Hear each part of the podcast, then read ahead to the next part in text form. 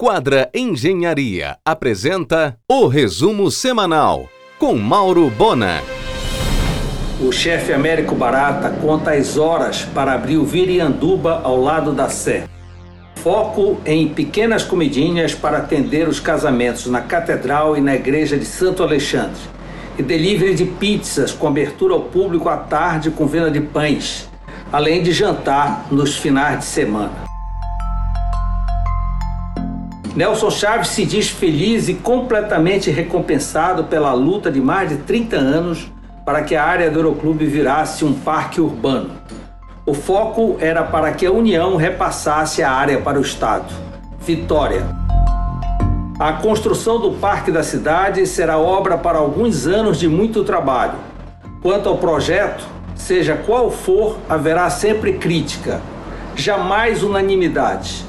Até o projeto de Niemeyer para Brasília recebeu muitas críticas. Em um oferecimento de quadra Engenharia, Mauro Bona informa. Tem gente que sonha com muito verde e área livre no Parque da Cidade. Outros preferem algumas instalações, até um imenso teatro, mesmo com pauta ociosa nos teatros existentes na cidade. Nunca haverá unanimidade. O importante é que saia, e isso Helder garante. A exigência de gabarito de 19 metros no reduto poderá atrapalhar a compra da antiga área da FEBO pelos investidores do Boulevard. Detalhe: foi revogada a lei que autorizou à época o gabarito de 40 metros para a construção do shopping. O Golden Plaza, no segundo piso do Pátio Belém, será inaugurado com tudo funcionando no dia 1 de fevereiro vindouro. A região norte, com as duas maiores hidrelétricas genuinamente brasileiras, ainda passa por carências extremas de energia no Amapá e Roraima, esta recebendo energia da Venezuela. Amanhã, na pauta do argumento, o zootecnista Guilherme Minsen fala dos preços dos produtos do agronegócio. E a fisioterapeuta Natália Silva fala sobre pilates para as dores do home office às 22 horas na RBA, no site da emissora e no canal próprio do programa no YouTube. Em um oferecimento de quadra Engenharia, Mauro Bona informa. Players nacionais e internacionais confirmam presença na conferência estratégica sobre novas regras e impacto dos negócios com as sexta e sétima rodadas de concessões de aeroportos. Valdecans está incluído na sétima rodada. O evento ocorrerá no dia 8 de dezembro no formato online. Será em janeiro a inauguração da Saúde Fácil Clínica Popular, na Quintino, em frente à FIEPA, no ponto do antigo Hotel Manacá. Exames cardíacos, endoscopia e ultrassom. Consultas em 10 especialidades. Parceria com o Laboratório Maradei. Negócio de Carlos Stefan e Daniel Chaves.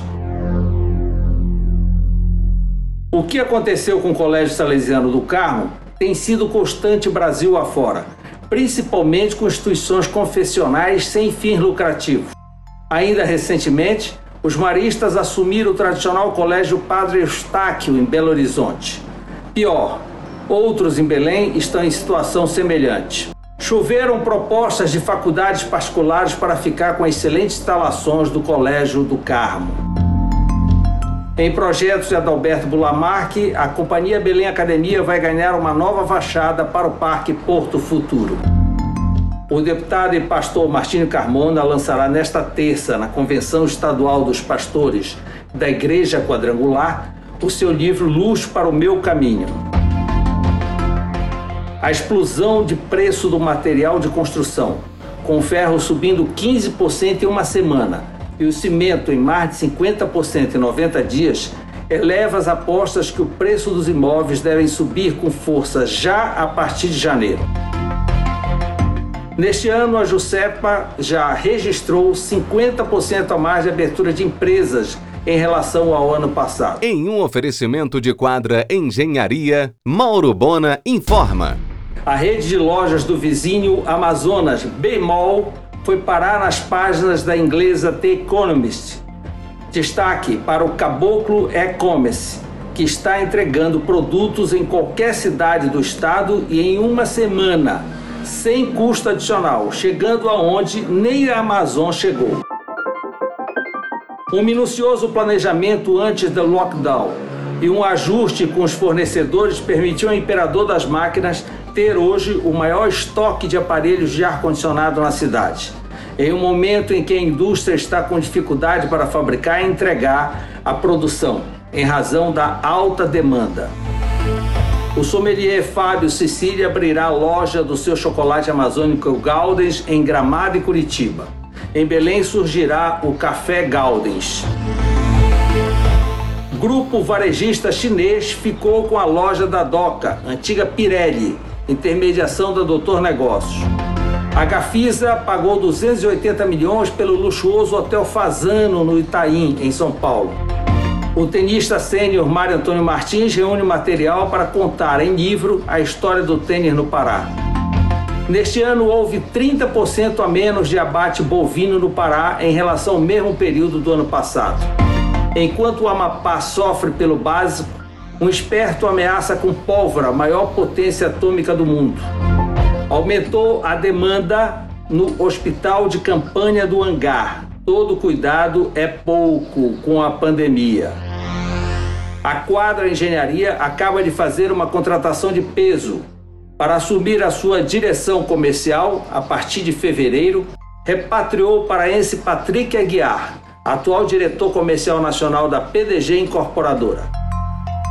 A arquiteta e historiadora Márcia Nunes lança nesta terça às 17 horas virtualmente via plataforma Blockboard o livro Boulevard da República, um Boulevard Cais na Amazônia.